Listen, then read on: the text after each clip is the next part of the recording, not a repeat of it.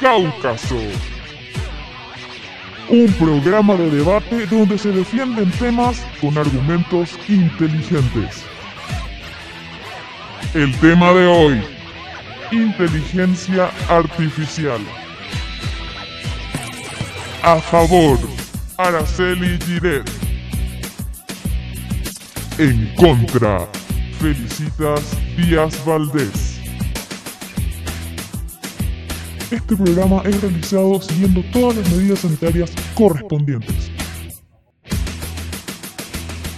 Round 1. Muchos pensamos que la inteligencia artificial son como robots y máquinas que vamos a hablar, pero no es así, digamos, la inteligencia artificial forma parte de la ciencia de la computación, en la que se encarga de hacer que las máquinas repliquen las funciones cognitivas de la mente humana, como aprender, atender, etc digamos la inteligencia artificial ya está presente hoy en día, entonces a menudo mejorando también nuestra vida cotidiana, como en la salud y la educación. No, no, no, ahora. La inteligencia artificial está en contra. Porque si la inteligencia artificial hace más inteligente al robot que al ser humano, vamos a perder el poco cerebro que nos queda. Round primero que todo, las personas están perdiendo lo que antes eran. Antes las personas investigaban por su parte, hacían todo, iban, buscaban en libros, pero ahora em, hasta los médicos ya no hacen su trabajo, sino que los reemplazan máquinas. Bueno, sinceramente yo estoy en contra de eso, porque en la salud es donde más impacta la inteligencia artificial, como por ejemplo gracias a la inteligencia artificial se pudo saber más sobre el COVID en páginas web, gracias al algoritmo, también gracias a las máquinas podemos detectar el cáncer. Entonces hay veces en que es cierto, el ser humano puede, pero no, no, no podemos pasar tanto. Entonces ahí vienen los robots donde nos ayudan a hacer eso. ¿Y que querés que te implanten un chip en el cerebro o algo así para que sepa lo que te está pasando? o nanobots en la sangre. No, bueno, el tema de los nanobots son muy importantes ya que van a detectar cualquier tipo de enfermedad en interiormente y también cura la diabetes tipo 1. Así que creo que es muy importante. Sí, pero ahí te están convirtiendo en un cyborg. ¿Sabes lo que es un cyborg? ¿Qué es, Feli? Un cyborg es una criatura compuesta de elementos orgánicos y cibernéticos. O sea, tenés parte de tu cuerpo y parte de, tecnología. Claro, totalmente, pero hoy en día ya hay personas que tienen eso, personas con enfermedades con Parkinson, todos tenemos eso. Sí, pero aparte de que están construyendo robots, te están convirtiendo a vos en un robot, o sea, ¿te das cuenta? Después van a empezar a implantar chips en el cerebro y vas a poder comunicarte de cerebro a cerebro, o sea, es una tontería. Bueno, sinceramente estoy muy en contra de eso, ya que igual no nos van a implantar chips, porque ya que nuestra inteligencia artificial no iba a llegar tanto. Pero esto es muy importante porque enfermedades que hoy en día conocemos de aquí a 10 años, podemos curarnos gracias a la inteligencia artificial, gracias a la experiencia y a los robots. Pero ¿cómo que no te van a implantar chips? O sea, Kevin Warwick, él mismo en 1988 se implantó un chip para hacer pruebas en él. Claro, pero tenés que saber que qué es el ser humano que tiene es libertad y si vos no querés y también hay científicos que no quieren y no van a, usar esa, esa función que él dijo que es implantar el chip. ¿Y cómo si ahora eh, por el COVID hay gente que no se quiere vacunar y la terminan vacunando? Claro, pero este ya es un momento en el que la gente cree o no y totalmente todos estamos a favor de la vacunación, pero hay personas que gracias también a que se envían en cosas que no son eh, de verdad páginas web la gente cree que las, vacunas del COVID no son reales y pueden llegar a ser muy malas. ¿Y sí? Pero es que me parece muy loco que ya estén implantando en personas, en el cerebro, en el brazo, en las venas, nanobots y otras cosas. No creo que el ser humano llegue a tal punto en el que nos quite nuestra libertad, en el que felicitas te tienes que poner un chip. Claro que no, pero cada uno hace su método y si él no quiere, si él usó, bueno, él usó y está bien, supongo, pero si uno no quiere usar, no usar porque el ser humano tiene libertad. Bueno, pero ¿y si llega una ley en la que todos tienen que hacerlo? Bueno, sinceramente algo que toca mucho la inteligencia artificial también es la responsabilidad, es la ética y toda inteligencia artificial tiene que ser justa, no discriminatoria y la ética, o sea, toca eso en el que sí, puede llegar a ser algo muy importante, pero no va a llegar a sobrepasar nuestras leyes, nuestra libertad, nuestras expresiones, en las que te tenés que implantar un chip mañana. Entonces, no. ¿Y vos crees que los robots tienen ética? O sea, un robot no piensa, no dice, no habla. No, pero en- está el ser humano para eso y el ser humano, cierto, no piensa, pero puede hacer muchas más cosas en el que nos va a beneficiar en mucho. ¿Y cómo pensás que los robots van a ser buenos si el ser humano está destruyendo cada vez a la humanidad? Bueno, supongo que eso es cierto, pero no tiene mucho que ver en destruyendo la humanidad con la naturaleza, con la, con la inteligencia artificial, ya que, cierto, pero en el ser humano es el que tiene el poder de pensar y por ahora conocemos muchos robots en los que sirven para, por ejemplo, el robot Sofía está sirviendo mucho para la viralización de información sobre el COVID. Sí, pero en Sofía también tiene algunos problemas. En una entrevista que le hicieron, su creador le preguntó si ella sería capaz de destruir a la humanidad y ella respondió que sí, que lo iba a destruir. La diferencia es que ella respondió, está bien, sí voy a destruirla, pero tenés que saber sobre la configuración de los robots. Si hoy estamos hablando so- sobre inteligencia artificial y vos sos un robot y al día siguiente hablamos sobre la naturaleza, a vos se te va a quedar. Entonces vas a decir cosas que no tienen que ver. Entonces al robot se le tiene que configurar cada día en el que no es cierto. Y eso, ¿y qué pasa si una persona tiene un robot y lo configura para que haga cosas malas? Ponele. Un ladrón tiene un robot y le enseña a hacer cosas malas. Después lo tienen que volver a configurar, pero entre que lo configuran, él ya va a hacer cosas malas a otras personas. Sí, pero no estamos hablando tanto de daños exteriores, estamos hablando en sí de, del propio. Eso ya es una inteligencia artificial que tendríamos de 20 a 30 años, que cada uno tendría robots en los que sepamos configurarnos. Pero por ahora son científicos y en empresarios que ellos mismos están configurando y están hablando sobre eso, pero en sí el robot no puede hacer algo malo. Sí, sí, sí puede.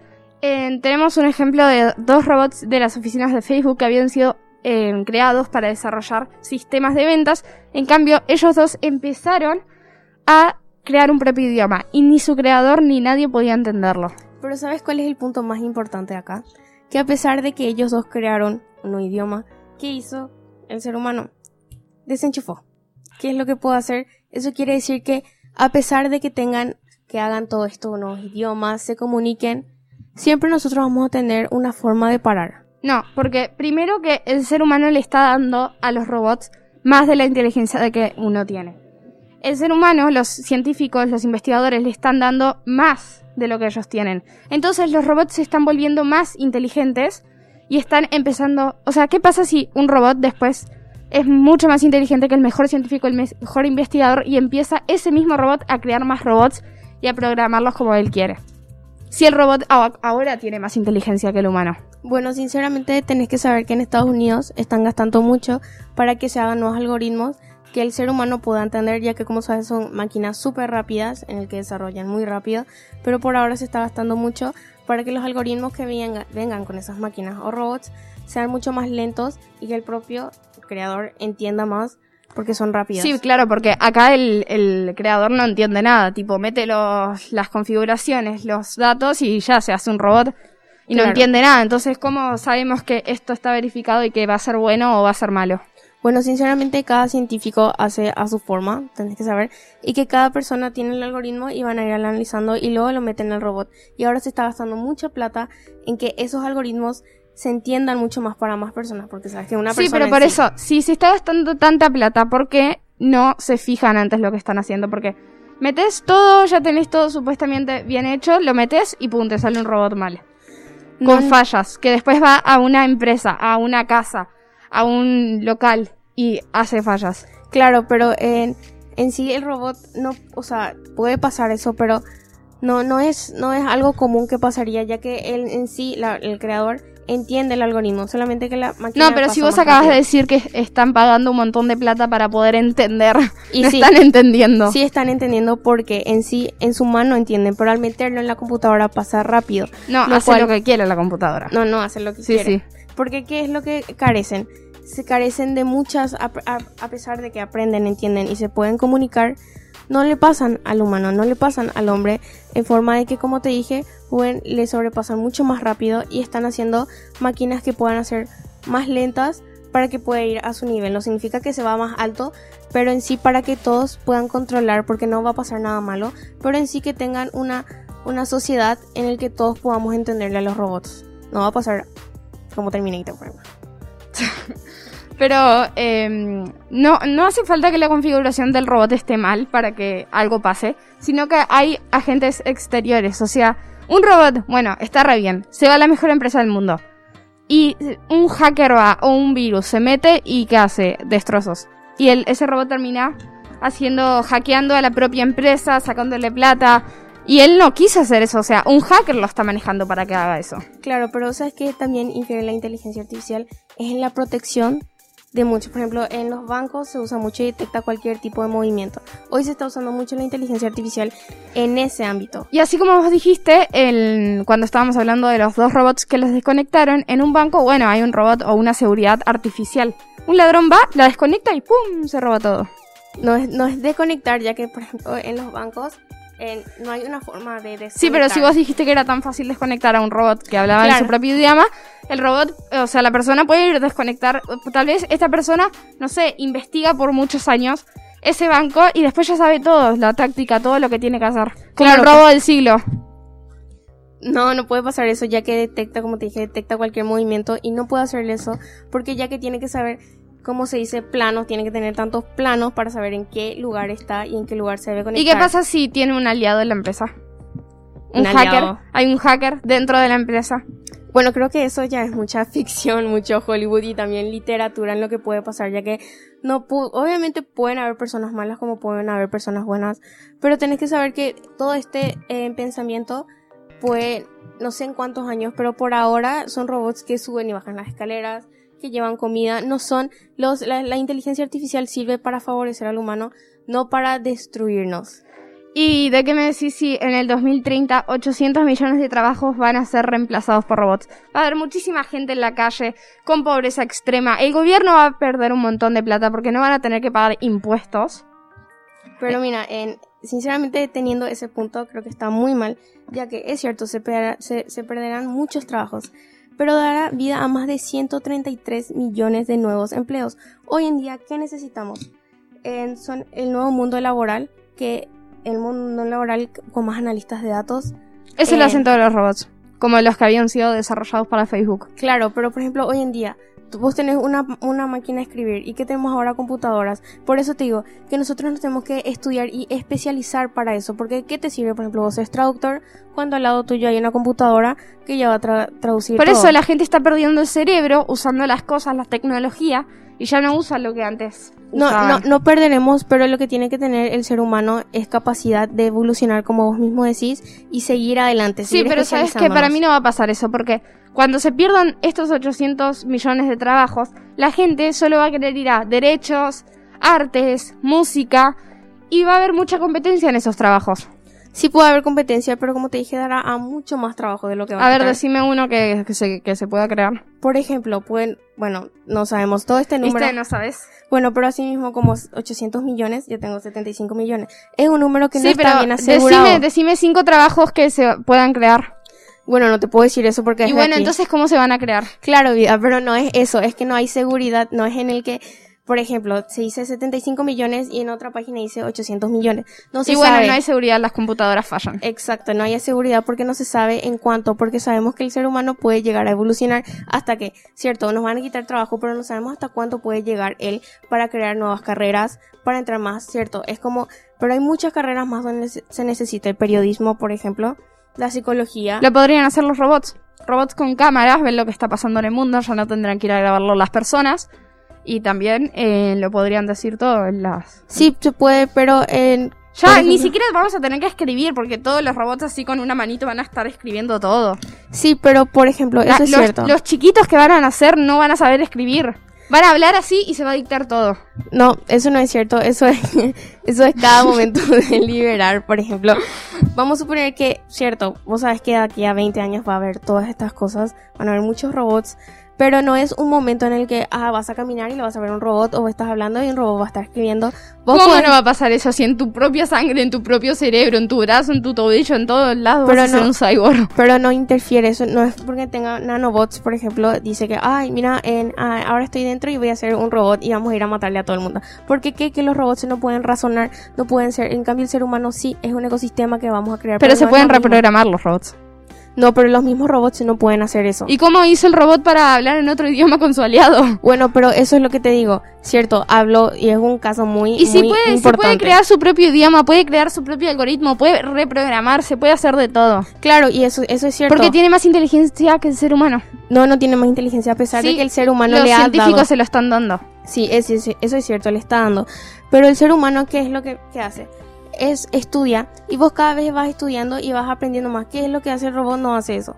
Por ejemplo, es lo que dice la automatización, que es que hace las cosas automáticamente. Entonces, vos, por ejemplo, si hoy estamos hablando de inteligencia artificial y mañana estás hablando de la, naturaleza, el robot no te va a hacer eso porque, bueno, si quieres que haga eso, lo tenés que programar. Pero nosotros somos mucho más importantes y mucho más superiores que ellos, lo cual lo podemos desconectar, lo cual lo podemos pensar, razonar y investigar más cosas. Bueno, eh, sinceramente creo que la inteligencia artificial es muy importante en nuestras vidas, ya que también con esto del COVID nos ha ayudado mucho, porque sabes que nos obligó a estar en las casas y gracias a la inteligencia artificial nosotros pudimos seguir, seguir eh, avanzando, el mundo pudo seguir avanzando, entonces es muy importante en nuestras vidas, como en la medicina, como también en la educación, como también para seguir, porque vos sabes que nosotros ya no vinimos al cole. Por ejemplo, todos acá nos tuvimos que Y estás adaptar acá. pero son dos días, pero no venimos todos los días. Por ejemplo, los profesores se tuvieron que adaptar a usar computadoras, ¿me entendés? Todos nos tenemos que adaptar al nuevo mundo, ¿me entendés? Todas estas personas, que quién iba a pensar que un día estaríamos aprendiendo una computadora, bueno, es lo que pasó, pero ¿qué te, qué te queda por hacer? Es adaptarte. Asimismo, entonces es muy importante la inteligencia artificial como en, en, en la medicina, como te dije, para el cáncer, las nanobots, la- en la pandemia también que nos ayudó un montón a saber más síntomas de cómo eliminar este virus, como también en la educación. Así que creo que es muy importante en nuestras vidas la inteligencia artificial. Mi conclusión es que la inteligencia artificial nos está comiendo el cerebro. Primero que dicen que en el 2030, o sea, nos falta poco, eh, vamos a poder hablar de cerebro a cerebro. Por ejemplo, yo pienso algo y digo, ay, la inteligencia artificial es malísima. Y ahora lo va a escuchar. Y vo- voy a poder hablar con Ara con el cerebro. O sea, es una locura porque nos van a convertir a nosotros, pio- pro- propios humanos de cuerpo y hueso, en robots, en cyborgs. O sea, si Mm. ya hay robots, ¿para qué quieren convertir a las personas en robots?